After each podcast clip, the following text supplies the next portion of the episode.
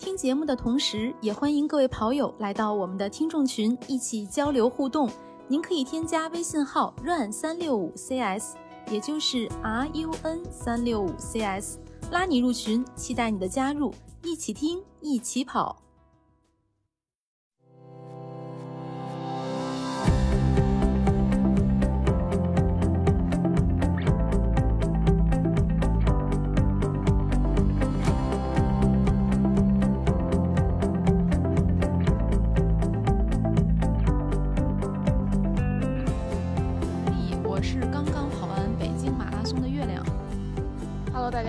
我是刚刚跑了一堂全马大课的佳宁。大家好，我是北京马拉松虽然 PB 了，但也跑崩了的男子。今天我们三个人就在一起聊一聊，在上个周日刚刚过去的第四十届北京马拉松，哎，就终于等来了。对，嗯你们有没有发现，咱们节目开播两年多，然后这是第一届北京马拉松，哦天哪，没有好激经历过，动啊！是吧？哎，终于跑一场家门口的比赛，因为我们三个都是 base 在北京的嘛，所以就是能跑一个自己常驻地的马拉松。其实我觉得可能在这三年期间，很多人是实现了的，但我们其实是一直没有实现的，对吧？对，是，嗯，初期在正疫情初期式比赛，，咱们可能跑过小比赛，啊，对对对，半咱马呀，对，就是正式的人家这也挺正式的啊。不，有填写成绩认可的全程马拉松。对，或者说，其实，在咱们的印象里，这个全马它可能才是一个呃，或者说就是怎么说呢？跑圈儿经常说的半马不是马，全马才是马。可能感觉你在跑一个家门口比较核心区域的这种全程马拉松，才叫跑了一一场马拉松比赛吧？就是咱们把这个马、马拉松的规格往高提一提，是的，是的，这个比赛跟平时训练啊，或者说是一些呃不是那么正规的比赛相比，其实差别还是很大的。那个氛围啊，那个感觉啊，还是挺不一样的。我觉得最重要的一点就是他真的参赛人数够多。我不知道你们俩的完赛区域里有那个跑者有没有拥挤感？就我是三小时五十六分完赛，我完赛从头到尾前前后后全是人，嗯就根本是跑不嗯开的。嗯，嗯，那哥说说，那跟我 那那跟我的感觉还真不太一样。首先是，呃，我从那个入场的时候就觉得今年的人要少很多，就是往年嗯我差不多的点儿到那儿之后都要排很长时间的队，就是人挤人的往广场那边去挤，因为我一般都是会在那个广场南边那个马路对面下车。然后要过地下道，然后还要再绕一下子，就会走很长时间。但是今年感觉走得很很顺畅，就也没有人挤人的情况。然后存包也很快，然后到了那个广场，感觉就是整体没有以前那么的拥挤，对，这这是我的感觉。然后跑在赛道上的话，我是觉得也没有以前那么多，因为以前尤其是到那个呃奥森附近的时候，人还是挺多的，根本就跑不开。就再往前是整体人就少嘛，因为嗯以前你的成绩跟我现在差不多嘛。我我也不至于，嗯您得说，好像还真是那个南哥，就是在你啊你说跑上一届北马的时候，你的水平啊，对对对，和现在还是有很大差距的。嗯、对，是的，是的。嗯但是你嗯看，我冲线的时候感觉也是这样的。你像我们在跑那个无锡马拉松的时候，三零零的时候就已经很多人了，对吧？那我三幺八的时候也没有觉得像无锡马拉松当时那个三零零的人多。嗯，的确，嗯呃，根据各种第三方数据吧，今年北马破三的人好像也只有大概四百左右吧。那这个不到数据，五百人，嗯，对对对400这么一比的话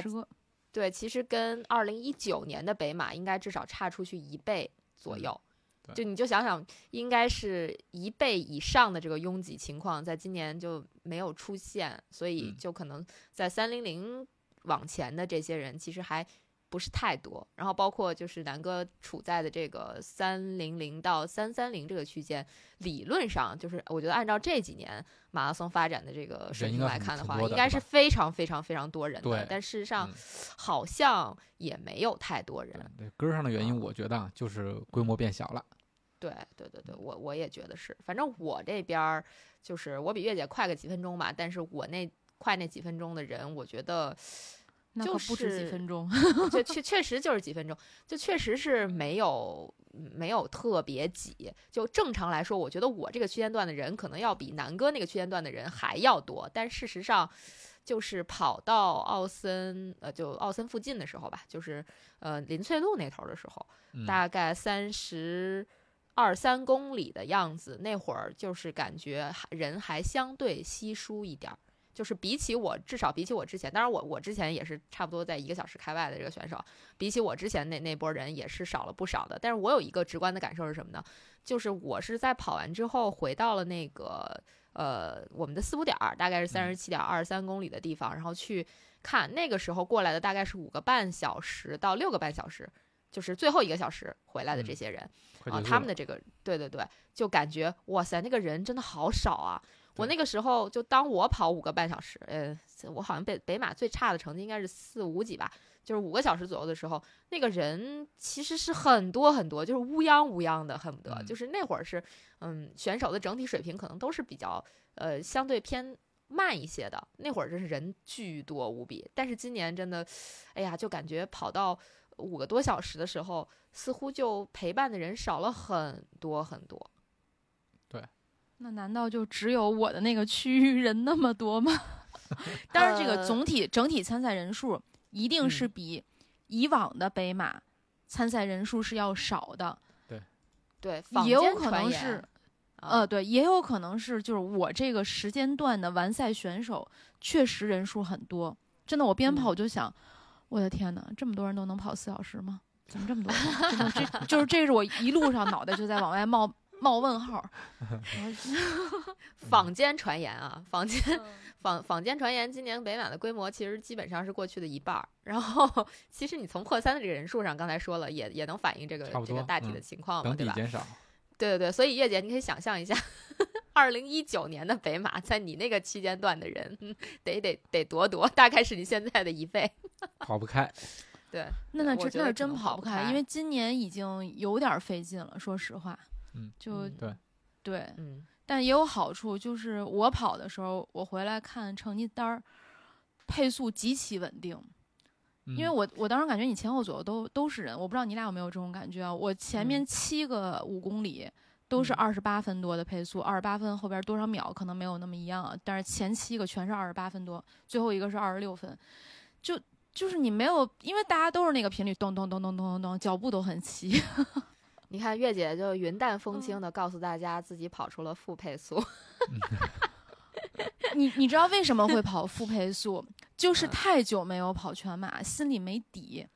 就是前半程真的，我我不是前半程不敢提速，我甚至跑过三十公里的时候，我当时问了自己一下，就是还剩十二公里，十二公里也不是很远，我要不要加速？因为我当时体感还是很好的。后来我想嗯算了，别到时候加两公里，然后崩了，我就我就算了。就到三十七公里的时候呢，有一个陌生人，他当时跟我说，他说你现在六分配你都能进四小时，他说你你还不加点速，因为他很想加。那我说那就走吧，还还有这对，当时对，当时是这么一个情况，跑到三十七公里是有一个陌生人提示了我，我当时想五公里崩可能也崩不到哪儿去，走也走得回去，我就呃七公里，三十七公里的时候距离终点还有哎五公里，我的天，我的这个嗯数学，得让就梁老师那个辅导一下。对三十七公里的时候才开始加速，然后但是我当时一加速就遇到了我们有一个听众嘛，大飞，当时大飞就喊了一句暗号，我当时还挺尴尬的，就在一个拐弯回应了一下，然后就对迅速消失掉了。啊，这还是挺有意思的。我我跟月姐就完全不一样了，就是月姐觉得从来没有跑过全马，然后还压着点儿。我是属于不不叫从来没跑过全马，就是好久没跑了，然后就感觉会找不着自己的底，或者然后就就压着点儿，然后觉得后边再加速怎么样。我就属于从最开始的时候我就不想跑，甚至我比赛前一天我还在说，要不我去四补点儿帮忙算了，我也别跑了。我我是我是那种完全没有底的状态，就是虽然我。就是怎么说，听咱们节目的人应该都知道，我应该是就活活的 从三月份练到现在，嗯，就是就没断过，课对，确实没没断过，就是这还还是我自己觉得都是挺认真的在执行我现在这个训练计划的，嗯，但是我真的一点点底都没有，就是没有到什么程度呢？嗯，就是我在跑之前，我觉得我跑不下来，就是我是这种心态，所以我从头到尾都属于一种，哎呀，能不能跑完，能不能跑完，直到跑过了大概二十五公里还是二十七公里的时候，我才感觉哦，我今天应该是能把这个全马跑完的，保不齐吧，应该还能进个四小时，就大概是就是我全程都是这种心态，甚至我都没有想跑步这件事儿，就回来也在跟朋友聊，我这一路就从头到尾没想跑步。就怎么什么什么 PB 啊，什么什么呃，这个什么步频啊，什么配速啊，我根本就没想，就是我一路都在 想特别奇怪的事情，比如说我在想，当时呃就是在比赛前几天，有一个朋友在群里面发说，呃，一个就北马挺有名的一个参赛者叫关景学的这个老爷子，他因为那个就是疫情的原因被封控了，所以没有办法参加北马了。然后我这脑子里就一直在想说，哎呀，北马是不是应该做一个什么营销活动？比如说，这个给这个关老爷子单独办一场马拉松，然后最后再给他颁一个奖牌。等他这个风控结束了之后，肯定是一个很好的这个 传播的事儿。这操心操的，对我这心都操到组委会去了，真的一点不夸张。然后路过四五点，快到四五点，我就开始操心，哎呀，咱们这个四补让不让摆？那个这回不让摆的话，下回怎么办？然后什么，这个下回应该做个什么标语？然后，因为咱们听众是在八公里，然后还有二十七八公里以及三十七点五公里，咱们都有这个我们的加油点嘛，我们就按照这个六大满贯中中华跑团、中国跑团的这个这个怎么说呢？叫法和传统就叫拉拉点儿吧，人家就这么叫的嘛。我不是在比赛前一天还专门做了个 PDF 嘛，就告诉大家我们的这个这个加油点在哪儿嘛。然后我路上还在想。哎，我们这个 logo 是不是应该橘黄色的更显眼一点？黑色的好像看不清。嗯，确实是橘黄色的更显眼一些。对，因为那个我们的听众啊，他在八公里那个点儿，我是一眼就看见了，他就是拿着那个橘黄色那个小牌子，就是其实只是一个 A4 纸大的咱们的 logo，我就看得很清楚。但是到了就是二十七八公里，或者说到三十公里，我一直在找，可能咱们那个拉拉点的听众，他应该是。就大魔王他可能应该是带着孩子去上厕所了，所以刚好错过了，就比较遗憾。哦，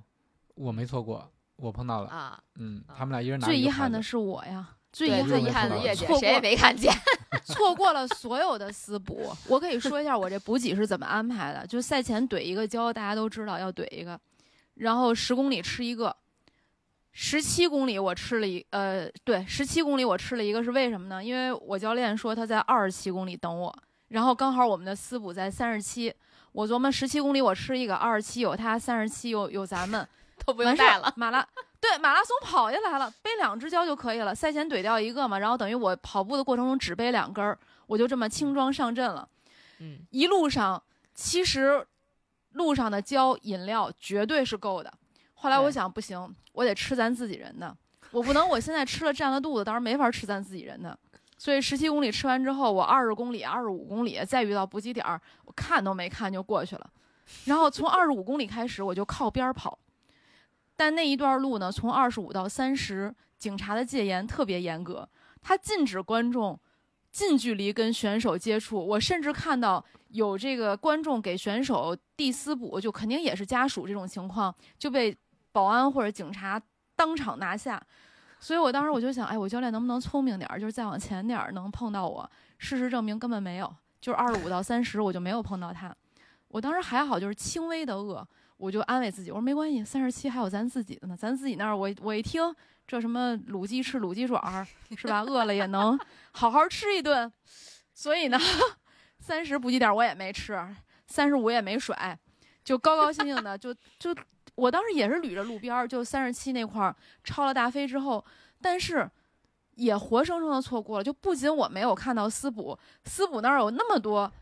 我们之前见过面的朋友，没有一个人看见我，就那天我就像隐形了一样。不，这个这个要赖你自己，你自己晒了一个定妆照，大家都奔着那定妆去了，结果你换了一件衣服，这个我觉得你不能赖我们思博，对吧？这你赖你自己，必须那个批评你啊！就是我只换了个上衣呀，那只换了个上衣，但是大家都认识，不是我 这又没易容。也没戴口罩，就这么难认吗？就只因为我穿了一件大马路颜色的上衣。对啊，你这个还穿了个伪装色是吧？对，关键是这个其实前一天发的衣服，伪装色可还 行啊。对，因为你前天发的定妆照，大家都有那个印象了，所以到时候就是想按照那个印象去找你。对，就是因为人太多了，没法说一个一个特别仔细的去辨认嘛，对吧？对的，对的，我觉得真的是，尤其是像、嗯对，尤其是嗯像咱们这种就混在大众所有大众选手里边的，就是就混在这个叫什么？不叫大众选手，混在大部队里边的，就真的是更难找，只能是咱们找他们。我我没往大部队，我我真的是一到四五点儿啊，我就从我其实特别喜欢跑马路中间儿，我老啊觉得那是蓝线的位置，对，啊就是离的，而且在那儿特别不容易被摄影师拍到啊，因为你 你摄影师都在边儿上嘛，对，那不对是隐身术。不不，自己躲我正常情况下 都是跑马路中间的，但是就是有私补的时候，我就会靠边靠边儿，就靠到有观，对啊我就会去到有观众的那一侧，特意在边儿上跑。嗯，但还还是没被碰到，可能就确实是，就南哥还说我穿了伪装色，但是呃，就是我我说几个点啊，首先其实就是以目前大家的这个配速。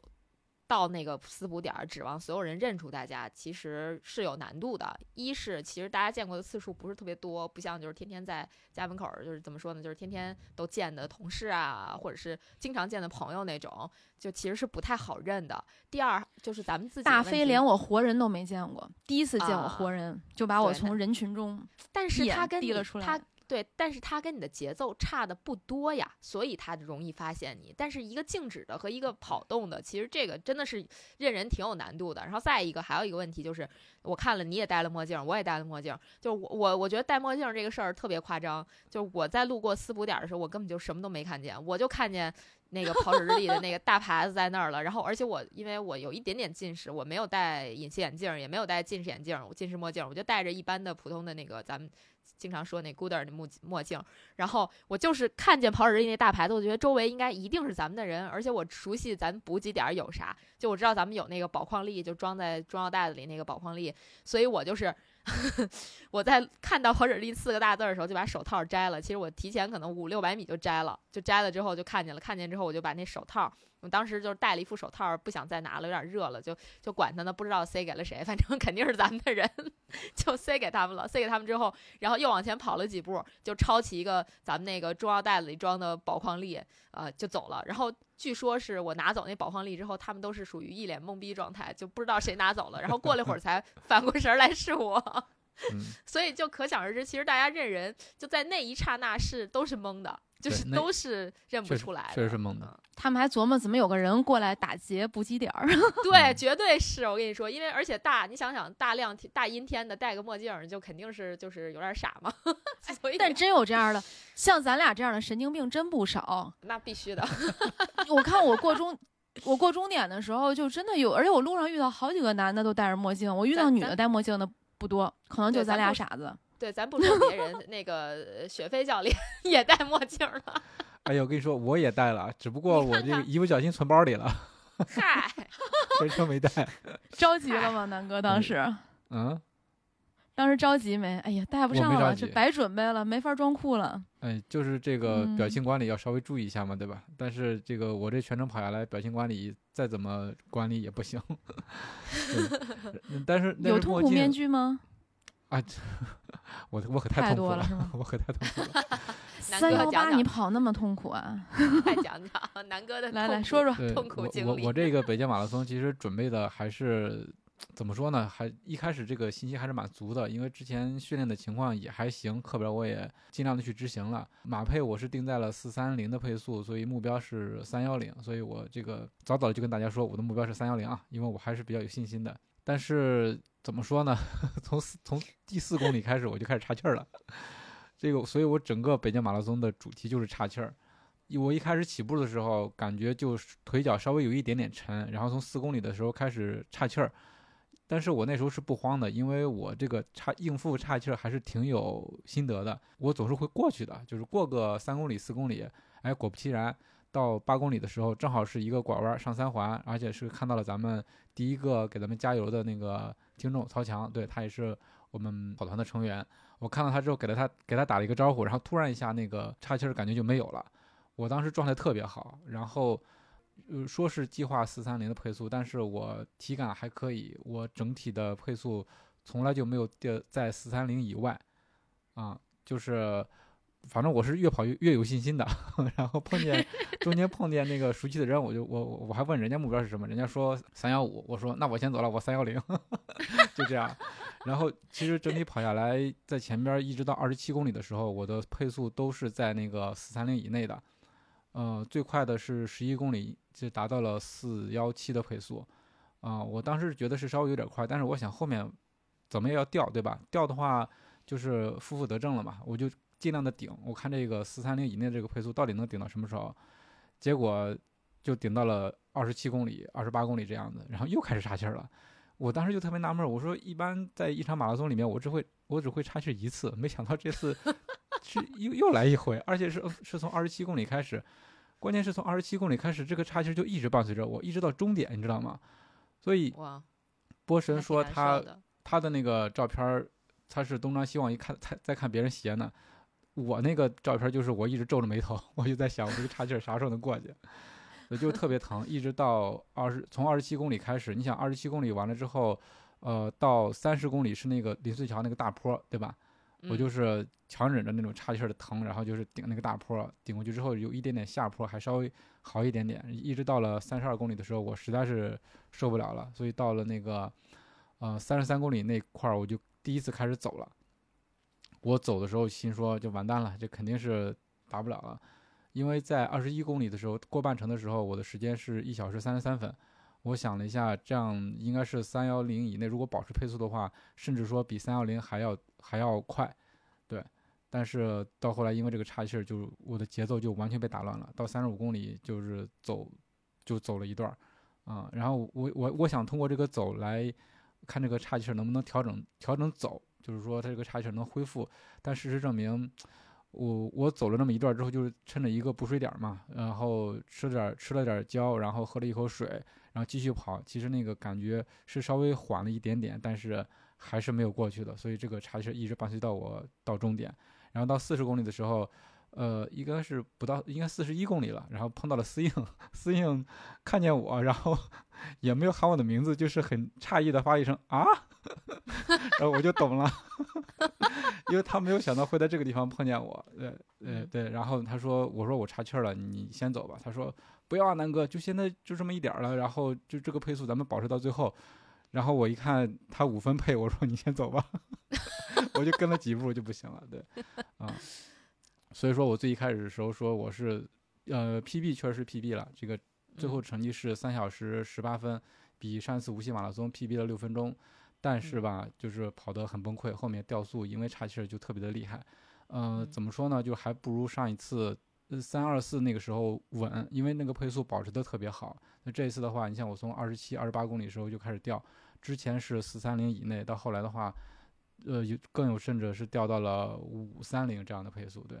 到后面才稍微的有一点点，有一点点，因为快到终点了嘛。你就看我那个照片，我就自己看那个官方的照片，就从二十七公里以后，那个脸全是苦的，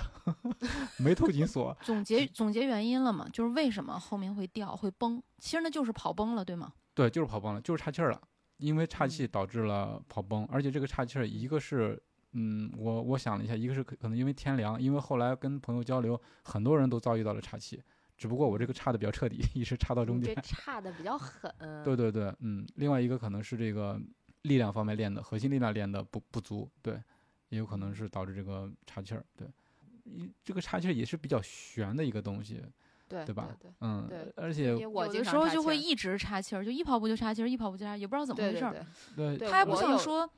嗯，嗯，就是我就他就突然就就来了，然后你、嗯我我吧也后面跟那个杰克叔也交流过，我说我岔气累计岔气了十九公里吧，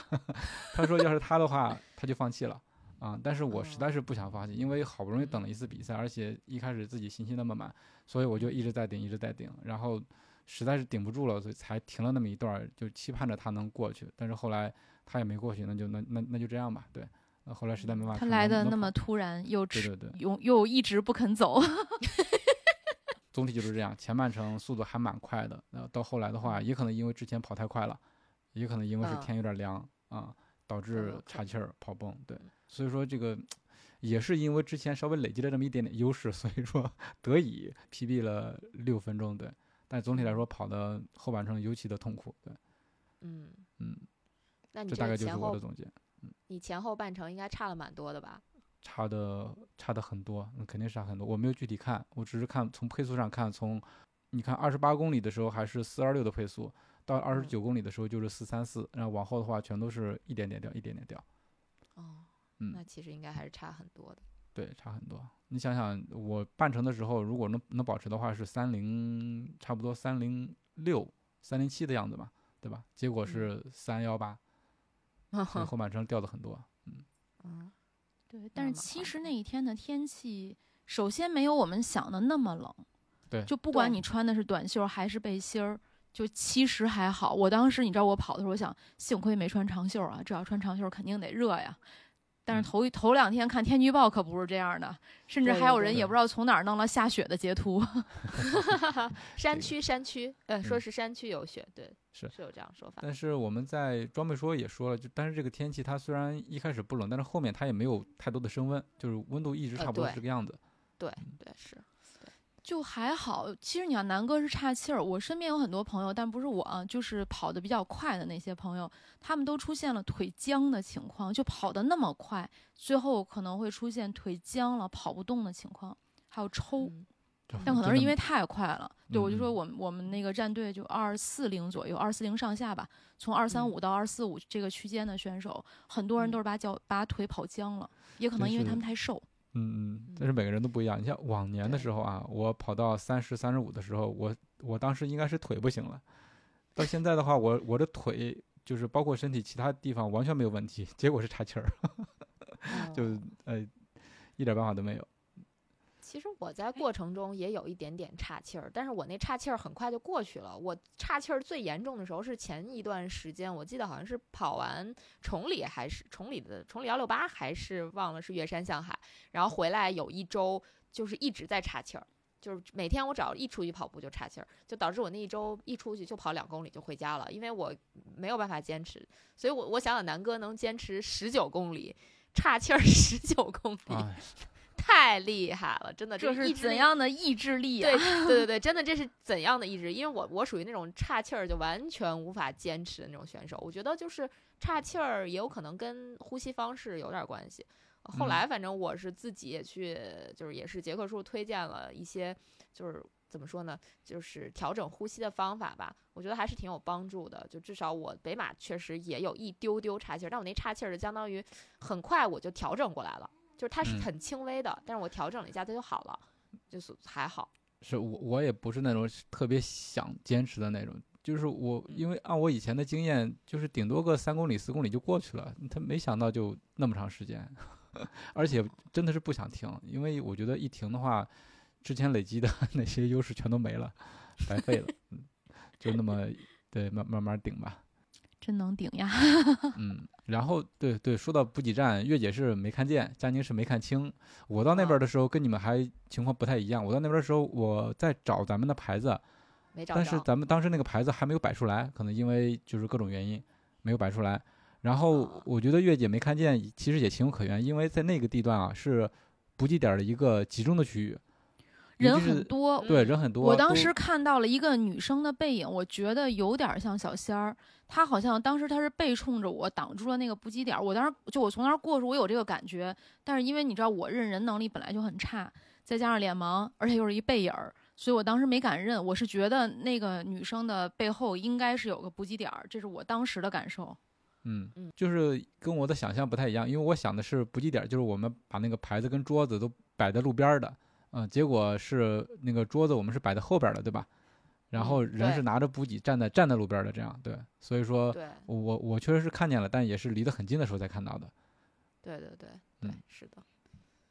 哎呀，南哥复盘了一下，那我嗯也可以简单复盘一下，就因为其实之前的那几期，咱们不管是跑者日历、装备说，还是 PP 计划，哎，PP 计划应该没说，但至少跑者日历跟装备说，我其实都有在说，我说我北马会当成一节课表，课课表来跑啊，然后包括也有朋友说，哎呀，这个课表能 PB 呀，怎么怎么样？然后就是我我还自己骗自己说不会啊，是吧？就是就是跑个课表啊之类的，类似这样的这种说法吧。嗯，反正到最后就事实是我肯定是没有 PB 啊，然后跟我的这个 PB 成绩也差了那么几分钟吧。嗯。怎么说呢？就说说这个跑课表的这个事儿吧。嗯嗯原本就是大家正常来说跑一马拉松，就像月姐那种，就是能跑出负配速的，其实是特别特别好的一种，就是完成全马的方式。就是像月姐说的，她到最后她还能继续加速什么的，是吧？就其实如果我那个课表从头到尾跑下来的话，最后也是能呃提提速的。但是嗯但是我我可能是太久太久没有比赛了，而且我就相当于今年是从三月份重新捡起来，从一个不跑的人，然后变成一个跑步的人，就是这么一个重新开始这么一个过程。所以我对全马其实是一点点信心都没有，就一点儿信心都没有。而且之前参加的那个两个比赛，一个那个岳山向海，然后一个崇礼幺六八，其实都不是这种半马或者全马类型的比赛，就无法建立任何信心。所以我在跑之前就对这个全马没有任何期待，就没有到什么程度呢？呃，一是头天晚上大家很早，好多人睡不着觉啊，兴奋的不行什么的。我晚上九点半就躺床上了，然后早上就是定了五点钟的闹铃，我根本就起不来，我还好困，就就是我我睡得特别好，多好啊，就是就应该这样。对，对对对，就是绝对是让所有人都羡慕的那种，睡得特别好。然后第二点是我在比赛前一宿，我才想起来，我好像没有能就是可以吃的能量胶，我就家里只有迪卡侬了，然后别的就是之前买的四十四在那个朝阳公园丢掉了，所以我就没有胶了。但是迪卡侬那个胶吧，就是以以我吃过几次的感觉是，就效力不是那么强，所以我手头是没有可用的胶的。然后我是连夜找两个朋友借了四 借了四个胶。然后我在打车去起点路上，发现自己没有带保温毯，然后只戴了一个口罩，因为当时想的是比赛的时候用一个口罩，然后到了那个就比完赛之后就没想着他会发嘛，想的是就是这这这赖自己啊，自己没有仔细看那个参赛手册。其实事事实上他应该是在完赛的时候会发一个，但是自己做半全的准备就应该带俩，就是带一个在起点，然后扔掉，然后再到了终点之后呢，再取完包拿出另外一个，就再去坐地铁或者怎么样坐公共交通工具。结果口罩也没拿，然后就是所有的准备都特别特别的不充分不充足，就没把这个比赛列上日程，所以我整体对这个比赛就没有任何期待，或者说我对这个比赛唯一的期待是，我只要安全的完成了我的课表，然后跑完了，能把这个全马跑完了，可能就是个成功和胜利。我跟大家嗯说说我这课表吧，我这课表是一共分了七个阶段。就是它是够复杂。相当复杂，但是我这课表就不复杂的地方在哪儿？因为你把课表导到手机里、手表里之后，它会一直提示你嘛。嗯嗯，我的课表不是配速课表，我的课表是心率课表，就是啊完全是按照我平时跑步的那个心率去走的课表，就是最开始比较低，然后中间就维持，然后最后再冲一下。就是因因为有有一些说法，比如说你到最后你要顶到那个就最后的五公里啊，什么三公里，然后顶到阈值配速啊，或者阈值心率什么的。就我这课表大概就是这么一个路子，就开始可能是一个呃轻松跑的配速，就是让大家就说白了，咱们经常说的那种压住，就是不能嗯在开始的阶段太快，像南哥似的咔咔干到四四幺几那种，目标配速四三零，结果前面四幺几，这种情况是不可能发生的，也不能发生的。然后就就前面一直压着跑，然后到最后应该是去冲一冲。呃，结果我就是我这七个阶段的课表分别是呃三公里、七公里，然后十公里、十公里、五公里、五公里和三公里，就是整个是一个四十三公里的这么一个课表。然后我只有第一个三公里，第二个七公里，嗯、然后还有就我相当于前，嗯、我看我算算前三十五吧，基本上就还算是在呃目标的这个心率范围内，就是反正差不多吧，呃，应该是前三十。然后到后面十二公里、十三公里就顶不上去了，就是我我当时跑的时候其实也是这个感觉，就是我过了半程，我才觉得，哦，我好像能跑下来全马，我应该是就是如果好一点的话，应该能破四，就是这是我在全程就是跑的时候的一个感受。然后跑到最后十二公里，就还剩三个阶段课表的时候，我就明显感觉到我心率顶不上去了，就是。各方面的原因，我一是就是刚才我讲过，我觉得我不是很专注，我一直在想乱七八糟的跟跑步没关的事儿。嗯 然后二是这个就感觉跑过半马了，自己能完成全马了，就我我好像目标已经达成了，所以就心思也不在这儿，或者说也没想着要怎么 PB，因为半程过后看了一眼那个成绩，半程我应该是减了一下，大概是幺五二还是幺五三吧，幺五三半程。那后半程就即使在跑出负配速的情况下，可能也就是个将将 PB，就对于我来说，其实还有一个点是什么呢？就是我 PB 一秒钟和我 PB 十分钟其实是没有差别的，就是因为它不是我的终极目标。就我终极目标还是希望能跑进三三零那个 BQ 嘛，就是未来有机会去参加那个波士顿马拉松嘛。所以就是我原本 PB 三四四，我至少要 PB 十五分钟，我才能达到我的这个终极目标。所以就那时候其实就没啥没啥心思，而且后来。比赛结束之后，这个杰克叔叔就是教我教练跟我交了个底，意思就是说，就我现在这个水平，其实也就是个三四三四级的水平，就是将将能 PB。我想了想，其实我自己的预期可能也就是也就是这样了，所以 P 不 PB 可能我确实没有那么大的这个这个怎么说呢？就是心理预期，我的就是所以我就把这个心理预期降的极低，就是能跑完就行了，就跑。完成了一个全马就 OK 了，就是也算对我这种重新开始跑步的这个这个历程的一个总结，就是一个一个我算我觉得比较完美的一个答卷吧就行了。所以我全程几乎就是真的没什么心气儿，就是都属于从头到尾都很挺挺佛的，而且我这个我这配速几乎就没怎么变吧，基本上都差不多，就是一个金字塔形状，反正就没太快也没太慢，前后就是差也就差个三五秒，就不差太多这种，嗯。反正就是，哎，所以那佳宁，你跑完以后，你就完赛之后当天的体感，还有比如到现在已经过了几天，就你会觉得累吗？我是不是就完全完全没有一点事儿都没有？一一点事儿都没有，就是这么说，对，可能会被打，但是 但是确实是我们比赛当天结束之后，我跟南哥我们在终点还集合了一把嘛，就不是也看月姐了，后来我们就一块儿跑，我跟南哥去了那个四补点嘛，然后我又在四补点儿呃吆喝了小一个小时吧，差不多得。然后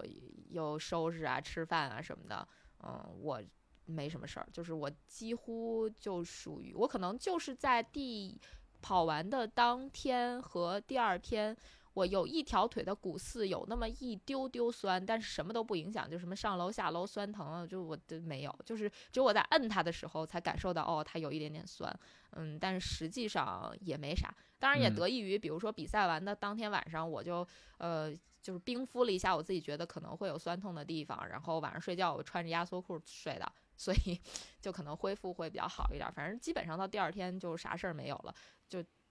就几乎就跟没跑一样。反正就是凡尔赛一下，就是真的像就像跑了一个假的全马一样。就是大家都说，哎，我今天腿儿疼，今天那儿疼，我没有事儿。所以我觉得就是配速稳定。不，配速稳定是很重要，因为我确实跑完之后，我跟佳宁差不多，我就是完全没有疼痛和劳累的感觉。当然还有一个原一个原因啊，就是我不知道佳宁你的教练有没有跟你说，我的教练就跟我说，这说明什么问题？他说说明你就是没顶，你没好好，就是你没有把它当成一场比赛去顶，你只是把它跑完了，因为你是跑训练课嘛，对吧？就是没有去。去把心率顶到很高啊，把肌肉拉到一个很累的状态，还有就是持续稳定的配速。因为我也问了很多人，就是赛后症状比较轻的，都不是忽快忽慢的，都是稳定配速的。南哥，你跑完身体有感觉吗？反例来了啊！呃，当时跑完还没有特别大的感觉，因为像佳宁说的，我们还去四补点儿，就是溜达了半天嘛。对对对，然后当天晚上其实也还行，然后第二天。就感觉腿有点这个有点累，有点酸。对我还去做了一下按摩，但结果那个反正效果也不太好，因为总体感觉是是腿是稍稍微有点感觉，但没有那么的疼。但是到了今天、昨天，就是会有比较明显的感觉。我到今天其实已经其他地方完全没有事儿，就是左腿的髂胫束还是有点疼。对，但是在在昨天的话，那个反应就是感觉各个关节都在疼的那种感觉。越来越疼是吗？当天还好，当天还好，正在后反劲儿。对对对，一直到今天，今天应该是周三了吧？周三的时候应该是完全恢复了，不不也不是完全恢复，就左腿的那髂胫束还是有点问题，对，其他的就没有问题了，所以还后面还是还是有是有点反应的，对，这说明一个是我配速不稳，另外一个我我努力了，我真努力了。对，因为你是有目标的嘛，你心心里有想法。对，我觉得好像动力。跟配速不稳，我不知道关系大不大。我觉得关系应该不是太大。如果说你全程都是全力输出，你配速很稳的话，我觉得可能还是会会有遭遇身体的一些酸痛的。我觉得主要还是对看你能力吧。对我觉得我可能也能跑，呃，就是使劲儿，就是努努一努，可能也能跑个什么五五幺几的全程平均配速，然后 PB 个一分半分的，但是很有可能就跑完之后就不是现在这个样子了。就是因为我赛前其实跑了两三次马配，就是到赛前最后那两个马配的训练的时候，我其实都跑到大概五零六啊、五零九啊，就就反正基本上五幺零以内的马配吧，而且我体感还挺好的。但是我比赛的时候，我真的是我连一公里就是五幺，别说五幺零了，我连一公里五幺五以内的配速我都没跑出来。嗯，就就是没有尽全力嘛，也没有顶。就是我一点儿兴奋的感觉都没有，我觉得就我我还在回顾，说我今年的比赛的兴奋感全留给留留给那个崇礼幺六八那三十公里了。我印象特别深刻的就是那三十公里的头一晚上，我几乎就没怎么睡着觉，就是真真的是真有那么兴奋吗？对对对，特别特别是因为赛事复苏吗？因为那当我时你在快到终点喊我的时候，我听着你是挺高兴的。对其实整条街都要听到了。但其实其实那会儿我已经死了，我已经菜死了，就是因为最后那 那几公里本来就是个下坡，我一直在走路，只剩最后那几百米跑了一下，就但但是确实是就是那那场比赛的头一晚上，我真的超级兴奋，就我我现在回想起来，我真是超级兴奋，我一晚上就是。睡了嘛？可能睡了，反正跟我同屋的小姐妹大概聊天聊到得得聊到一两点，然后早上四五点不得起嘛，就就真的是，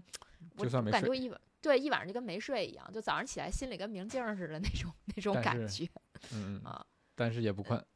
呃对，但是也不困。但是嗯北马完全不一样，就我站在起点我都有点困，就是真的就是我觉得这个人的兴奋劲儿如果调动不起来的话，啊真真的很很难跑出好成绩真不一样啊太难你像了啊。因为你佳宁佳宁是参加了那个冲力幺六八的比赛，所以那场比赛相当于是你在隔了很长我时间之后的对首场首战。对，那我的话相当于是应该是越山下海，但越山下海严格上来说，它它不算是一场比赛？比赛对对，它主要是玩儿，对吧？就是更更嗯像是出去春游，对 相比呃来说，下游。对相比来说，北嗯马是我在隔这么长时间以来的第一场比赛。对，所以说我虽然其实呃前一天睡得还是挺好的，但是整体比赛的时候那一天还是挺兴奋的，应该就是跟你跑崇礼幺六八差不多那种兴奋劲儿。嗯，对，因为我听好多朋友都讲，都说就是比赛的头天晚上睡不着觉，还得吃药什么的，吃点安眠安眠的这个药物、助眠的这个药物才能睡得着。但是我毫无这种，就而且我是那种，我毫不夸张的说，我在躺床上之前我一点都不困，而且我平时都是大概十一二点这个时间点睡觉的。但是北马那天我真的九点半左右就躺在床上了，然后那么早，我忙活到快一点钟对，啊！我然后我第二天早上好不想起床。对，然后我就不到九点半就躺，九点半出头躺在床上，九点四十我就把手机关掉，然后就开始睡觉。而且我头天还在外边逛了一天，逛了半天街，就是我我真的周六那天非常非常非常就是不想参加比赛了，而且我当时真的想就私补挺好的，要不我去体验一下，当一下就是家门口比赛给大家做一下补给。我我确实是有动了这个念头，然后后嗯来想了想，很有可能这是今年唯一一场全马比赛，那就不管怎么样吧，就跑一个吧。但反正事实证明，我觉得选择跑是对的。就是我觉得跑完对我最大的一个收获是，我觉得我建立了，我重新建立了一个自信，就是我确实能跑全马。真的是比赛就是你嗯平时训练的一个检验嘛。就我这次跑完之后，其实对自己也是有一个比较清楚的认识了，就是我目标的马拉松配速可能能保持三十公里，但是我的能力还是不够。如果想要达到，比如说是三幺零的目标，甚至说往后破三，那要做的事情还是挺多的。首先是这个跑步本身能力的提升，另外一个肌肉力量的练习、核心的练习，包括减重，还有很多要要改的地方，要改进的地方。对。嗯，对啊，哎对，我还我还想说一个，嗯就是我嗯第一次从 A 区出发，当天早上我就在群里面跟大家说，爽不爽？我说头一次离这么近，是不是十来秒就我的过天呐过眼了，对吧以前以前我都是站在那个什么，更有甚者是站在那个毛主席纪念堂旁边，就是最后那一区，那边发区全了我都不知道，然后对，然后往前挪，嗯过了十几分钟才过拱门那种。这次我一进 A 区，我发现哎呀妈，拱门就在前头啊，好兴奋，好近，嗯，所以要要保住 A 区。跟你说，那个 B 区其实离拱门也挺近，也挺近的，对，因为我转移 也也就二十秒，跟你就差十秒。是的，是的，是的，嗯，我第一次 A 区嘛，哎呀，特别兴奋，特别近，哎我跟你说，，D 区可远了。我从 D 区出发，我我起码挪了三分钟，而且我还是很积极的往前挪。是吧？嗯，嗯，对，哎就虽然起跑前我们区有人老想往前挤，后来我们那儿只有一个志愿者，是西城一个学校的老师，他就有点着急了。这你都了解了，因为去的早嘛，就跟那个女老师嗯聊了会儿天儿。然后呢，因为老有这个老有不自觉的男同志想往前挤，后来我就说别往前挤了，咱也都是拿不了名次的人。但是等这个 发令枪一响，我还是以挺快的速度往前窜，但窜过去我看了一下手表，也三分多了。嗯，嗯，从地区到起点，对。嗯嗯那个就是很多人其实，在发令枪响了之后，根本就无所谓你是哪个区，就是可能发令枪响了之后，很多人就开始往前窜，就原本比如说是 E 区 F 区 F 区，可能就能窜到 B 区 C 区的这个地方，是是可以的，确实是可以的。因为其实虽然分区了，但是它并不是像呃有一些大型的马拉松做的那种分区起跑，就是每个区有一个计时毯那种，就防止你去跨区起跑啊之类的，它并没有，它只有在这个拱门的地方才有这个计时毯，所以这个哦，其实说到这儿，忽然想起来一个问题，但是你进分区的时候，他会有人检查。我看有的人当时就被查出来了。这这个你你跨区，对对对对一般情况下，大型的马拉松赛都是可以降区起跑的，就是比如说我是 B 区选手，我可以去 F 区、去 E 区、去 C 区，但我不能去 A 区，就是我可以往后退，不可以往前进。呃，正常来说是这么一个逻辑。然后，嗯，就刚才说到计时这个问题，你们发现了吗？就今年的这个北马，它计时是换了的，就去过去多少年都是致华安方，今年换了疾风。就嗯就还是就是一个挺大的变化的，而且之前今年还有一个细节，就是证嗯书没有公布，其实大家都很想看到的，我自嗯己的性别排名、年龄嗯组排名，在这一万五千多人中的排名，可能是有种种的原因啊。嗯，对对然后大家也特聪明，找到啊了各种对对办法，能查到自己的排名，对，但是没有后来也不证书灵了。对对对对，后来可能被及时发现了，这个 bug 被修改掉了。但是其实大家还是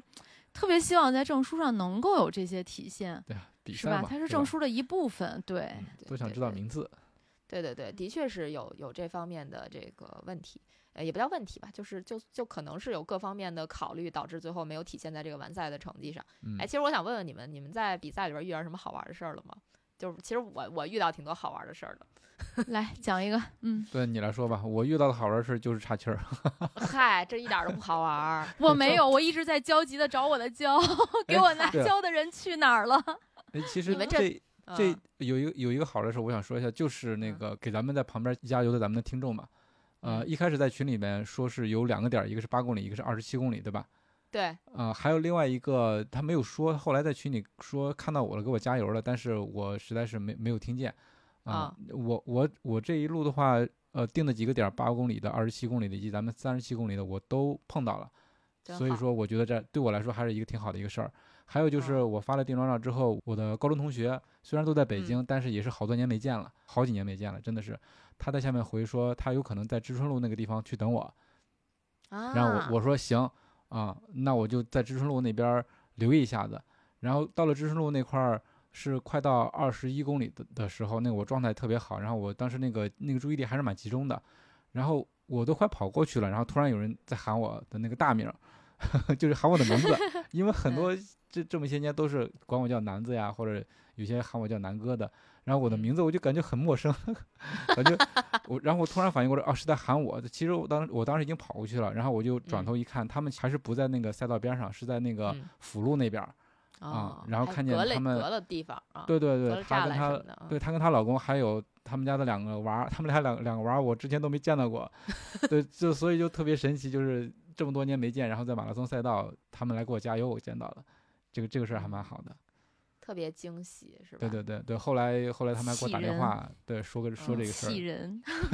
哎，所以我想问月姐跟南哥，你们遇到被拍肩的情况了吗？就被遇到了呀认识人遇到了没有。我被司应哎拍了嘛？我我那天我真的是啊我是以啊那天是有人替我跑的马拉松吗？还是我穿了隐形衣？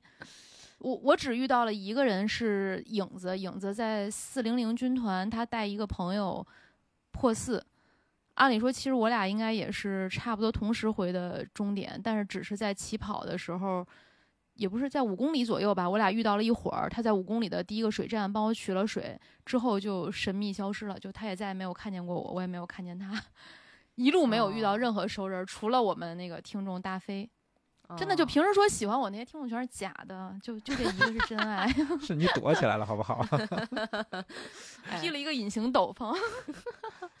那那我先说说拍肩吧，我这一路据不完全统计，至少得被六七个人拍肩了。先是呃最早一个拍我肩的是思颖，就大概是快到中南海的时候被他拍了，然后我们还一块儿。就我们几个朋友嘛，我们一起跑，然后还一块儿自拍了两张照片儿，还挺好的。然后过了一会儿，又被陈雪拍了，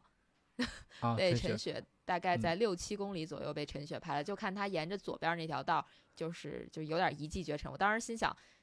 破三有戏啊，就是在超车呢。对对对对对，挺厉害的。然后第三个是被我一个朋友拍了，这个是真的被拍了，就是被拍照拍了，你知道吗？就是他是那个他带了一个小小的相机，然后就跑全程。嗯，最开始就我在我俩在比赛前沟通的时候，他说他可能就就随便跑跑，就是全程都要跑跑拍拍。然后然后我没想到我会遇到他，他应该是也跟我一样从 B 区起跑。一直到大概我我们应该是在上第一个桥的时候，我忘了那是第第几公里了。第一个桥的时候，他碰到了我，然后我说：“哎，你带相机了，给我拍照啊！”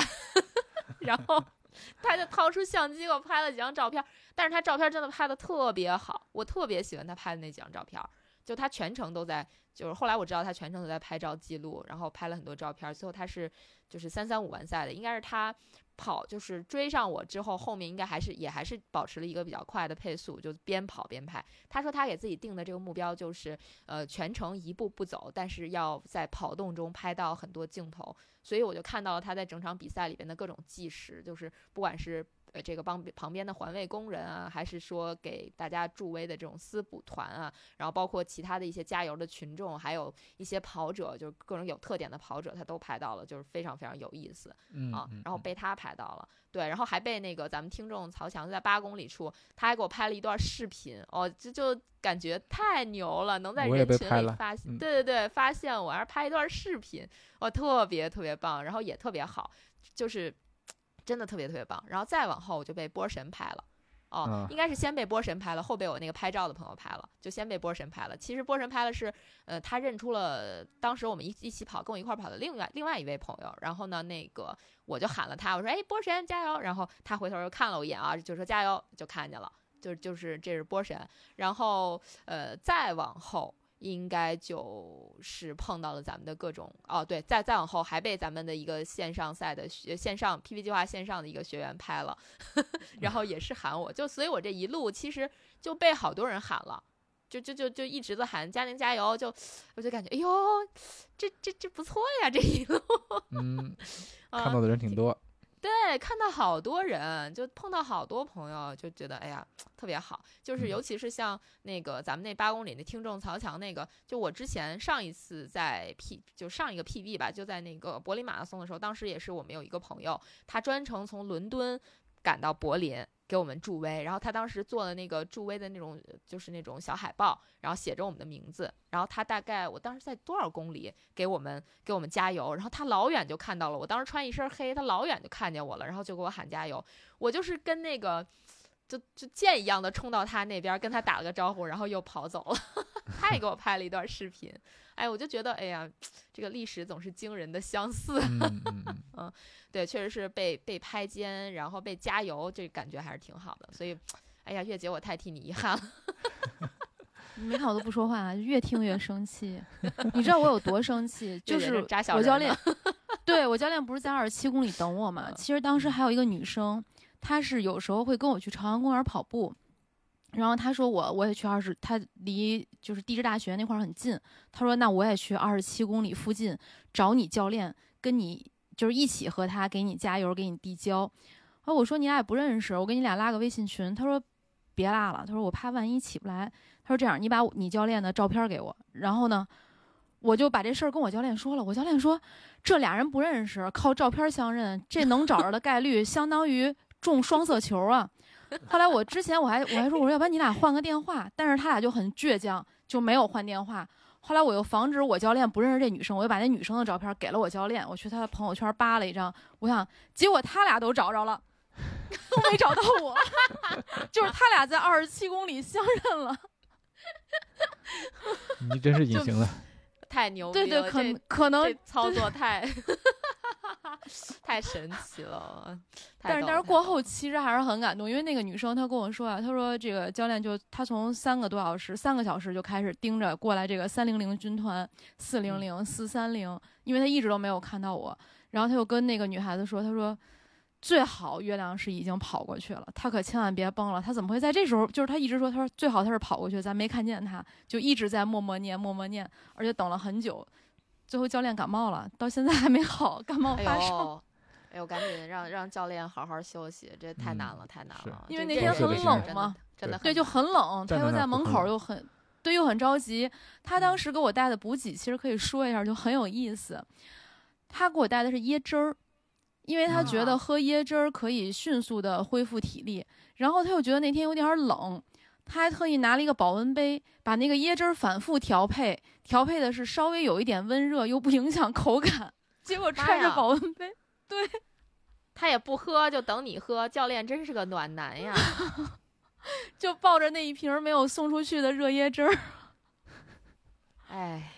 这个错过了，着实是有点可惜啊！是，哎，确实真的是很可惜下次不对因为我后来我就啊。嗯伪装色对我后来我就埋怨他，我就跟他说你没，然后后来但是我听那女孩儿给我讲，就说她她当时的那个情形，而且后来她又很着急，因为保安不是不让近距离嘛，她又站到栏杆上去看，她被保安从栏杆上抱下来了。就真的是抱下来，像抱婴儿一样抱下来。后来我跟他说：“我说人长到这个年纪，能被人这么抱的机会也不多。太逗了，这个。哎，说起这个私嗯，呃，说起这个私补，我忽然想起来，就是在那个，就是咱们这个私补其实是挺豪华的，确实是非常嗯豪华啊。嗯，咱们这个私佳宁报菜名儿 这个可以看看我们发的那个小红书啊，完整的菜跑。者日历小红书，对啊去看佳宁报菜名儿，其实我还可以看他的脚。嗨，我这完全没有意识到南哥就就是把我的脚都拍上了，为什么不让拍脚呢？我一直没明白。就是因为我穿了看是吗？对我不也嗯不是不好看了，就我穿了非常奇怪的鞋，就是因为大家之前有在提嘛，就是包括我们曾经在那个装备说里面也说过，就一些小 tips，比赛小 tips，在那个参赛包里你放一个拖鞋，在存包里面放一个拖鞋嘛，你比完赛了之后脚不是比较胀嘛，你穿你个赛鞋就会比较难受。我就是就因为我每次都非常鸡贼的，我会 放一双拖鞋或者是恢复鞋在那个参赛包里，然后我这回也换了，但是因为我这回穿那个衣服吧，这个颜色吧怪怪的，就是不管是裤子也好，上衣也好，就衣颜颜色都很怪。然后我那个鞋的颜色也很怪，我还穿了一双很奇怪颜色的袜子，所以我就不想让，就因为我本来没想过说还要再回私补或者怎么样，然后后来因为家属在私补，我不能把家属一人放那儿，所以我得回去，我就没太在意这个穿着和搭配，于是我就穿了一双紫色的鞋，然后紫色的鞋里面是穿了两。一双袜子，但这个袜子还是不一样的颜色，就一双是蓝色，一双是红色，所以你就想想，我那个脚和我那个鞋得多不一样，而且我穿的是拖鞋，你就想想，它那个搭配会非常奇怪，然后特别村儿，特别土。还好我都没看出来是拖鞋。你这给大家画了重点了，大家可以啊对再还好，大大家可以。去看啊，去小红书去看。对，欢迎大家点赞收藏，一键三连。我天，对不起，就是说了半天说私补，说成鞋了，就所以我一直在跟南哥强调，包括我们在终点拍合影的时候，一直跟南哥说不要拍鞋，不要拍脚，然后。然后后来就去私补了嘛，私补我们准备的真的特别丰富，就是比如说专门给梁老师准备的稻香村，后来嗯。他好像也没吃，然后也没有人吃，因为太噎了，就是在跑马拉松的时候吃这个 点心不是你们，就是没碰见我，碰见我就给我来一块椰蓉酥。但是真的会很噎，你知道吗？因为后来没吃完的丝补我拿回家了，拿回家之后我自己吃就好噎。对，那个视频下面也有人留言，说豆包吃了之后，因为咱们还有豆包嘛，对吧？豆包吃了之后还对对对对怎么跑？然后我就跟他说，所以我们我跟你说，小杨就爱吃豆包，那当时没给他递一个，就应该递一个，直接给他扔过去，接着。那完了完赛都完不了了。所以我跟他说，就是 嗯只要有人拿，我们都提醒他就着水吃喝。点儿水，对，就点儿水。我们一般都是说来来个豆包，再来口再来口宝矿力。嗯 所以就是我们准备了很多私补，就是稻香村的点心，然后还有什么呃粘豆包，大概准备了十来个吧，然后还有呃吃的东西应该还有这个脆脆沙、对，脆脆鲨，咖啡饼干啊，就类似这样的，呃，然后热的我们还准备了这个。呃，宝矿力，然后宝矿力还在杰克叔叔的提醒下，我们是怎么干的呢？我们是买了一些三百毫升的中药袋儿，就是有点像咱们平时吃的那个喜之郎果冻那种袋儿，对，就是它是一拧就开了，对对对，然后把那个宝矿力倒在里边，所以就是喝的时候，我看大家其实，我觉得我们四五点儿的这个所有的志愿者啊，都特别特别贴心，因为他那个就是弄那个宝矿力的时候，还尽量给大家弄了一些热水，所以有嗯些人就是他觉得可能天气比较凉，喝不下凉的的时候，其实我们还准备了一些温的宝矿力，特别棒。我自己到四五点儿就路过四五点儿的时候，我是从他们手里抢过了一个 宝矿力喝的。而且真的特别好，就因为比你去拿那个补给点儿的私私补的那个能量饮料，呃不是就是补给点儿那能量饮料要方便很多，它不会嗯洒，而且好容易喝。对，所以这个我可能以后咱们再做私补的话，还会继续延续啊、嗯然后再一个就是我们那个私补站的站长杨葱龙聪神嗯特别特别厉害，他准嗯备了卤鸡翅和卤鸡爪，就真的太怎么夸张吐骨了。头啊？哎，我跟你说，你只能站那儿吃完，但据说很好吃是吧？味道特别，好吃。很好吃，很好吃。因为洋葱龙，你等着。因为我也没有当时吃，我也是回来就剩下的丝我回来吃的。然后所以洋葱龙，你要不给我炖一锅，你等着。然后我就在那儿报菜名嘛，就说哎，鸡翅、鸡爪、稻香村，然后忽悠大家来吃。其实后来发现，可能跑到五六个小时的跑者，他也其实没劲儿吃了。包没劲儿吃括我有一个对，完了，包括我有一个好朋友，他是那个呃收尾兔，就是关门兔，然后他到了就被我拦下了，我说来来来，赶紧吃。然后他说他在前面的私补站已经被喂的就吃不下了，然后勉强喝了一口宝矿力走了。给给个面儿是吧？哎，其实当关门兔挺好的，当收尾兔就是一路那个肯定能吃啊。就对于咱们来讲，就你可以很轻松的吃吃喝喝。对，但也挺累的。但是他对，但是他吃到最后已经吃不动了，这是关键。好开心啊！嗯，然后其实我听我听了一下大家的说法，就是我们的这个私补可能不敢说是最强啊，但是就是也也有跟我们不相上下的啊，就是比比我们可能强点儿啊，就但强的不多的那种。谨慎。对对对对对，啊、反正挺好玩的。就是私补这事儿特别逗，就是我们在那儿也看到了好多过去的这个跑者啊，有穿那个红军衣服的，穿拖鞋的啊，嗯，嗯，然后什么就是反正各各种奇装异服的，然后各种打扮的，嗯、包括我们还有那个，我们还安排了我们那个仙儿在私补点儿当摄影师。他很不幸没有中签嘛，就成了我们那个摄影师，就在那儿也是拍到了很多朋友，然后也给很多朋友都去加油了啊。就是我说拍是拍照啊，不是拍肩，嗯，拍到了很多照片儿。然后大家如果要是想看看照片儿呢，也可以去他的这个小红书翻一下魏之先，去翻一下看有没有自己照片 然后，嗯，就私补基本上就是这些比较好玩的故事。然后，如果大家愿意听的话，在我们节目播出的这天晚上，其实我们是要开一个小小的这个这个北马分享会的，是吧？线上的分享会，对对对到，时候咱咱们可以把那个。呃，哎，要不要把这个腾讯视频的不是腾讯会议的会议号分享出去 嗯，在群里分享吧。？OK，那如果大家愿意听的话，我们会分享在我们的这个听众群里，大家可以来加我们听众群啊。就是因为我们是早上放出来节目，那晚上这个分享会，所以那个大家可以在这个时间段如果听了的话，就可以来啊。对，然后对，然后还有其实还有两件特别有意思的事儿，就是就我觉得是赛道上的一个礼仪吧，就在这里也跟大家就是分享一点点，就是我我不知道月姐跟南哥你们会不会就是比较烦别人跟着你们一起跑，就比较烦躁，就遇到这样的情况。我会烦，就是我想超一个人的时候，然后他总在前面挡，就是因为我是遇到了这个情况，我前面有一个男的，然后呢，他确实是比我的配速要慢一点，因为我说我那边很挤嘛，我就想把他超过去，我不超就一点事儿都没有，我一超他就左右摇摆挡着我，然后我想这比赛是咱俩争一二名吗？看来后来我就绕了，对我就绕了特别远的一个道儿，因为实在是太窝火了。就是你在他后边跑，我试了三回，就是我一提速哥们儿就来回挡，但是我左右都是人，后来我就真的是绕了很远把他超过去了。我觉得 就是这事儿挺烦的。嗯，南哥呢？南哥遇到过在赛道上跟随你的这种情况吗？嗯，说真的还真没有。我可能就如果说想超人的话，就赶紧就超过去了。如果说有有人想跟的话，我我没有在意那种就是特别明显能能感觉到是在跟我的那些人，对，呃，反而是平时训练的时候，可能在公园里头碰见了，会会会会跟一下这样子，对，嗯，嗯，就是因因为我们在这次就我在这次比赛里就遇到好几个就一直跟着跑的，就是怎么说呢？我不反感大家跟着我跑或者怎么样，就或者说是大家配速差不多，然后就一起就一个一个这个节奏在跑，其实我还 OK 吧，我觉得也无所谓，呃但是就是特别怕什么呢？就是他跟着你，他还跟你说话，啊，打扰到你了，对，你就是不想聊天儿，我完全不想聊天，而且是就是就以我这次北马的状态，我不仅是不想聊天，我根本就不想和任何人一起跑，我只想自己就是怎么说说白了，就是像月姐一样隐形的跑完这全程得了，就也别那个那你穿那身太鲜艳了，你应该在后背贴一条儿，别理我。勿非诚勿扰是吧？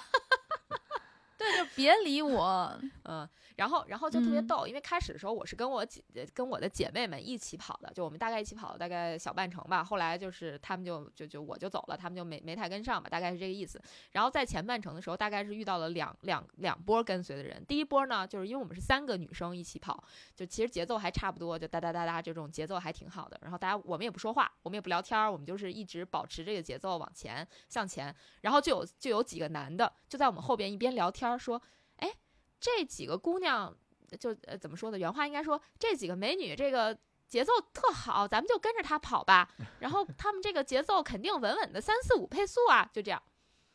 就是就是完三三四五完赛啊。嗯，哎呀，就是但我觉得他在你身后是不是还好？不是，就是我觉得这个你影响不大。嗯，不不，就是因为我首先我很讨厌别人跟着我跑，再一个我觉得你如果是跟着我跑，你可以跟，但你不要说话，就是跟着就好了。就你默默跟着就好了，或者说你哪怕过来跟我搭讪说你是要跑多少吗？我可以跟着你吗，就这种我觉得都 OK。但是你不要就这种自说自话的在我后面，就其实这样会给我很大的压力。我本来首先一我没想跑三四五，二就是我也没想准备给谁当兔子给谁破风，因为他一直就跟在我们后面，就非常非常近的距离，就是呼吸声都听得一清二楚，就就这种跟随，嗯对，就这种跟随就可能给了你压力。对，就给我很大压力，所以我唰唰我就我就加了个速，我就跑走了。然后我我我的姐妹就就很急，就说你不要加速，你压住。我说我不行，我怕怕别人跟着我跑。我确实是我，你只要让我跟他们保持一定距离就行。你可以跟着我，你就是像之前那个雪飞教练他们讲的说，你比如说你跟兔子，你可以那个就是跟兔子保持一定距离，然后就一直跟着它这个节奏跑。我觉得 OK，但是我真的是不能接受，就是跟我那么近，而且还在我不是兔子的情况下一直跟着我，还还去议论我，就这这种，嗯，反正陌生人确实可能，如果能跑得开，稍微有一点点距离，对，因为佳宁说这种感受，对我我我是能够体会到的，就你那种焦虑。对，就真的很难受，你知道吗？就可能我我我跑的会比较自我一点吧，我我自己觉得啊，就如果说冒犯到谁了，就是如果也在听我们节目的话，那不好意思，就我确实是无法接受这种情况。然后还有一个，就我个人觉得是其实更过分了。就是有一个大哥一直跟跟在我的左边跑，就一直跑到我的左边，而且节奏一模一样，一真的是一模一样，连步频什么的都一样。然后他的那个月跑圈还一直在报，就是这什么一公里五幺几、五幺八、五幺七、五幺八、五幺七。其实我们确实跑得很稳，就是一公里就是差不多这个配速。然后呢，那个就是有一段时间，我的其中我是我们是三个人一起跑，然后我其中一个姐妹她就跑到前面去了，就是大概大概在我们前方可能大概十米左右的地方。然后我们又取水什么的，就相当于有一点点散开了，就她还在我们前方十来米，然后我跟我另外一个姐妹我们在后面跑，然后这时候这个跟在我旁边的大爷就不是大哥，就就去拉我的一个同伴说：“哎，你们刚才不是三个人吗？现在怎么只剩下两个人了？那个人哪去了？” 就是要你管，就很莫名其妙。我不知道你们会不会觉得，就是我觉得正常人都会觉得很奇怪。可能他就是个社牛，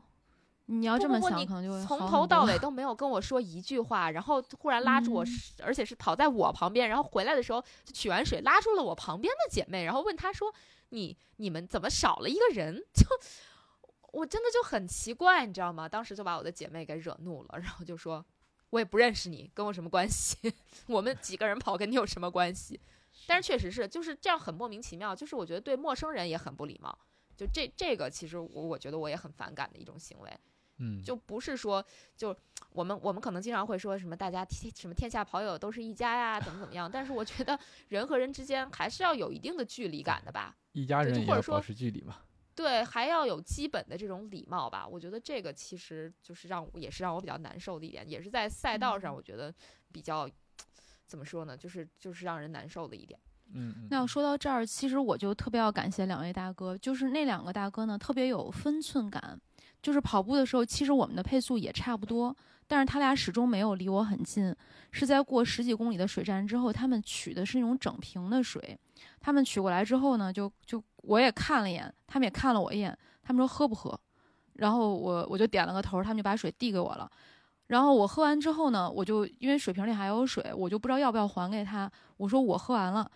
这个这个水你还要吗？然后那个那大哥说你给我吧，我就给他。但是他始终就是他从递完水之后，就这两个人离一直离我有就比较远。后来我听到就是我们跑到差不多三十公里的时候，那俩人回头看了我一眼，然后他们俩在那儿小声说，呃，那个他还在后边呢，反正就那意思。但是始终他也没有跟我聊天，也没有说多的话。那中间给我递了一次水，就是那个距离就就刚刚好，就人家不会打扰到你，他俩跑他俩的，我跑我的，就我觉得还挺好的。嗯，嗯，对，所以就是这个这个分寸感，真的就是我觉得还是挺必要的。嗯，你像我们以前但我嗯，你说，没有，我是想说这种跑者礼仪，其实我最讨厌的一件事儿，就这次比赛中我也遇到了，就是你怎么能知道前面有摄影师呢？因为我是个瞎子，我看不见，就总会有人窜到你面前，把两只手张开或者比一个心，然后你就知道哦，原来前面有摄影师。就是我特别能理解跑步喜欢拍照，但是大就是大哥大姐们千万不要窜到别人前面去，然后张开双臂或者摆各种姿势，就是因为已经很挤了，然后大家都有固定配速。就一旦有人开始挤到你前面，你就知道哦，有摄影师，我赶紧往另外一边闪一闪。哎，其实这个部嗯分，我觉得可以让南哥来，就是给大家就怎么说呢，提个小 tips 吧，因为毕竟南哥是摄影师嘛。就我先抛个砖吧，就是其实非常不建议大家在看到摄影师之后，就是冲到摄影师的镜头前，然后张开双臂，因为他大部分摄影师都是拿长焦怼根本的，拍不到你。根本你离到那么近的时候，拍的根本不是你，你可能是背后的那个清晰的人前面虚化的背景，所以就这个部分，所以我有好多张照片，前面都有伸开双臂的人。是吧？就我说的没错，对吧，南哥？对，就是你你看摄影师他的器材，如果是长焦的话，你可能远远的看见他，你如果想被他拍到的话，你就会慢慢的调整一个就是比较合适的一个距离或者说是角度，呃，而不是说凑到他面前去。你凑到他面前去，那么那么大一个长焦怼在你脸上，啥也拍不着，即使拍照也是虚的。还有就是你正常跑，所有人都正常跑，每个人都有照片儿，就是别去挡到别人前面。就真的这这事儿，我我每次跑步的时候，就是还好我能控制住自我自己，要不然我就真的很想踹前面那人一脚。嗯，我也会碰到很多，我就会稍微躲着点儿。对，就是对，就是咱们是躲着点儿，但是就是就是会很确实很闹心。嗯，对，所以这个跑步的礼仪，之前有比赛的时候，我们经常会说，对吧？就比如说你进站的时候，对吧？打个手势啊，不要急停急转，这样对，不要随地吐痰，像这种。然后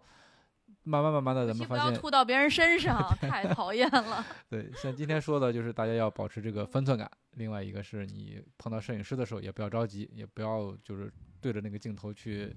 离得那么近，对吧？也也影响到自己。另外一个，其实你收获不了特别好的照片儿。对的，对的，嗯这个确实没必要。嗯，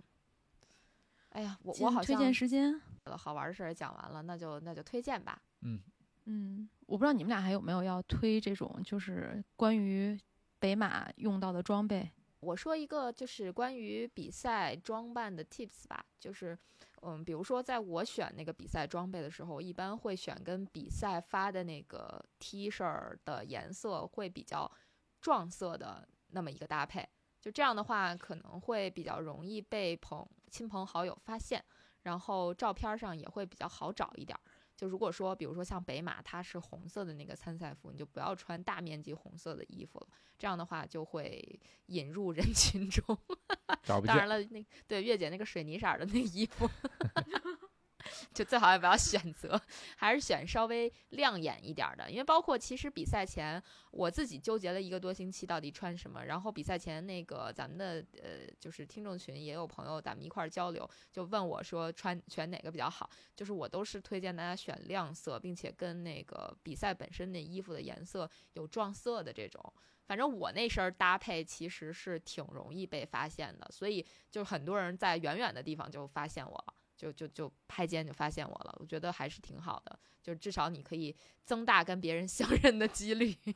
是像我这种连朝夕相处的教练都认不出来呀。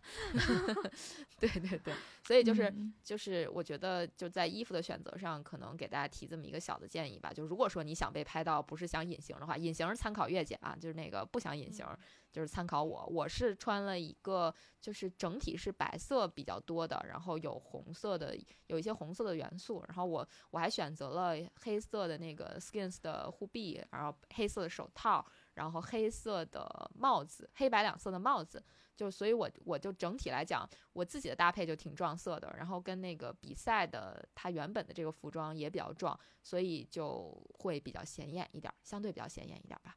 嗯，南哥还有吗？有要推荐的装备吗？你这次参赛的，我要推荐的话就呃推荐臂套吧，因为刚才佳宁也提到了，对我一开始刚一开始戴那个臂套的时候还是有点纠结的，因为它是压缩的嘛，Skins 的那个，那可能是稍微有点勒，但是实际戴上戴上去之后，我一开始的目的是要保暖嘛，但是后来一直全程都是戴着那个臂套的，我整个胳膊跑完之后感觉还也还是不错的，它有一个怎么说呢，就是减少晃动，减少你这个肌肉疲劳这么一个作用，而且胳膊显瘦，拍照片好看。哎，哎对就黑色的臂套对对对是吧？对，嗯说起这个，我嗯忽然想起来一个啥事儿，就是我往臂套里一直塞了一个东西，就特别搞笑。我塞的不是那个，叫不是那个能量胶，我塞的是口罩。啊，口罩能塞进去啊？对，而且那个口罩从头到尾都没有掉，特别牢固，而且我全程没有任何感觉，我这儿塞了一个口罩。哦，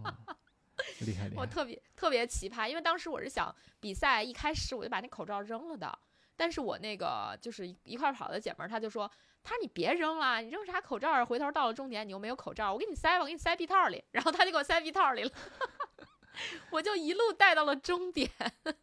嗯，但是你发现没有，那个完赛物资里面是有一个口罩的，对他给你发一个口罩，现在应该算是比赛标配了，对对我亏了，呃，但是也全程长经验了多了，十来克。那好吧。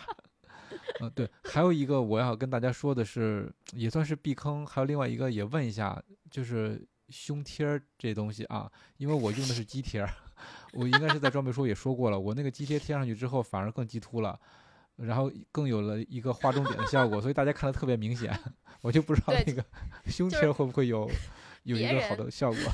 别人都是鸡突一个点，南哥是 一圈，儿加一个点。对对对，主要南哥本身胸就练得很大，但是这个跟有没有这个关系？也没有太大关系，我觉得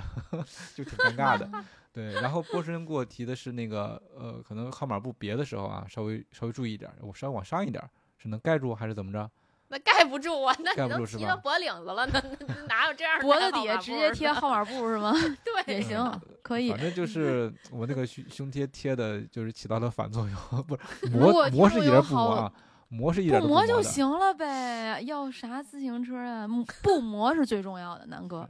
你是想贴的特别美观，然后磨流血，还是说这玩意儿对吧？稍微有一点，对啊，不磨就行了呗。反正难受的是别人，你又看不见。我能啊，看照片啊，照片你你你不会修吗？懒得修，就那样吧。太逗了，嗯，嗯，刚才佳宁说到 B 套，其实稍微说多说两句啊，就你们俩戴的都是 Skins 的，嗯我爸戴的是那个 Z A M S T，就之前乔爷戴的那个护臂那个牌子应该怎么读？Zamst，是吧？就是一个就是啊这个赞斯特臂套，暂赞斯赞斯特，他啊，乔爷带的不是这个，乔爷不戴的在乔爷在戴耐克之前，哦，最早的时候戴过他现在是嗯这样，就是目前就是大家嗯公认的基普乔格戴的那个 B 套是，它是有一个专业的名字叫 Breaking Two 系列的那个 B 套。我有好几个朋友，他们都是带着那个 B 套，因为他说那个对那个 B 套也非常受好评，就是就是那 Breaking Two 的那个 Nike 的那个 B 套，那个 B 套就是很多人在说，就保暖效果也挺不错的，然后那个压缩效果也不错啊，嗯然后价格他他那是在也挺不错也挺不错的，对啊，但是然后赞斯特的像也很难买到也不便宜啊对就因为乔爷一代对也是三百多一副，但是我那是我爸带的，他带了一副那个，因为是当时就是乔爷带，他也跟着买了一副。我带的就是一副二十块钱的 VVC，便宜大碗，嗯嗯，但是有一什么好处？它压缩性也没有那么强，就是轻微的压缩感，但它比较，呃，我也没扔，因为冷嘛，全程带下来，嗯首先它没有它没有往下掉，说明它的压缩是够的。第二呢，是它没那么紧。我当时推荐我的前同事，以前也来跑者日历录过节目的池子，也带了一个那个，就是它没有那么紧，就你不会难受，摆臂啊没有影响。后来我觉得，就我比赛之后思考过这件事儿，其实有的东西也不是越贵越好。就这二十多这个臂套我，我都没舍得扔，我就洗洗。而且赛前我差点找不着它，我还很着急。我觉得，因为我有 Skins 的嘛，刚拿过来那个，我我就想带它，我觉得它舒服。嗯，就是说起这个，我忽然想起来那个就是关于手套的一个问题。就最近大家在聊什么什么平替嘛，就是然后也也有 包括我们群里的叶哥，就买那个劳保手套，一块钱一副的，到最后就戴着，然后最后扔掉，也是一个一个招嘛。然后我其实是戴了一个我自己还买的蛮贵的一个手套，然后我是最后太热了，三十七公里的时候扔给私补了，就嗯肯定是没有丢的啊。就就就说这个手套的选择上，其实大家也是可以丰俭由人的。就是如果说你你就喜欢戴那个贵的啊，就是或者说自己有有点什么纪念价值，然后有还还比较好的牌子的手套，你就戴着它。但是后来后续如果热了，就怎么怎么处理它是一个比较大的问题。完了，那个如果你要是觉得攥着呗 对无所谓颜值，然后反正就实用就行，那我觉得那个劳保手套确实挺不错的，而且就是它真的是你一点儿都不心疼，而且性能一点儿都不差。嗯，除了，丑啊，没没没有别的。也还好，就工装风嘛。而且我们看到在马拉松赛道上佩戴最多的手套其实是无锡马拉松那粉手套，就大家都很喜欢。嗯，对，那个手套是，对，那手套是我的 Plan B。我本来想的是，如果找不到我那副黑色的手套，我就就是我就戴那个就是就是无锡的那个粉。但是因为无锡那个粉吧，有个巨大的问题，就如果我穿 Next 一代跑这个比赛的话，我可能就会选择无锡那个粉，因为它这俩颜色差不多嘛，就我还呼应一下。但是如果我要是穿我的那个 Next Two，就是 Next 二代的话，我我再弄一个那个 粉手套，我身上色儿太多了，就太 丑了。不太好搭。对，所以我我我想了想，我确实心思没在比赛上，我都在想别的。都在穿搭上。对对对，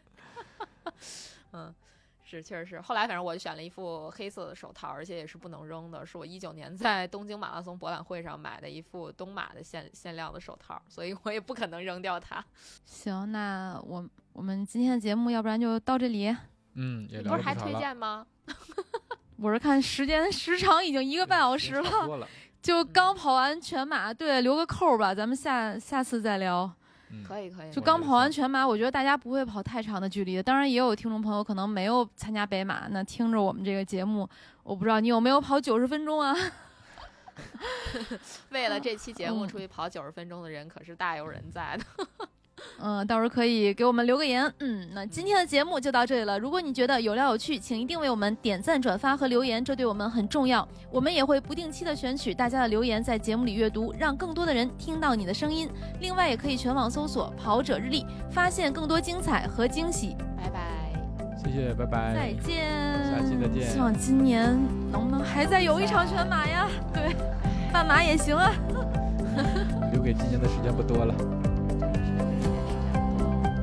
拜拜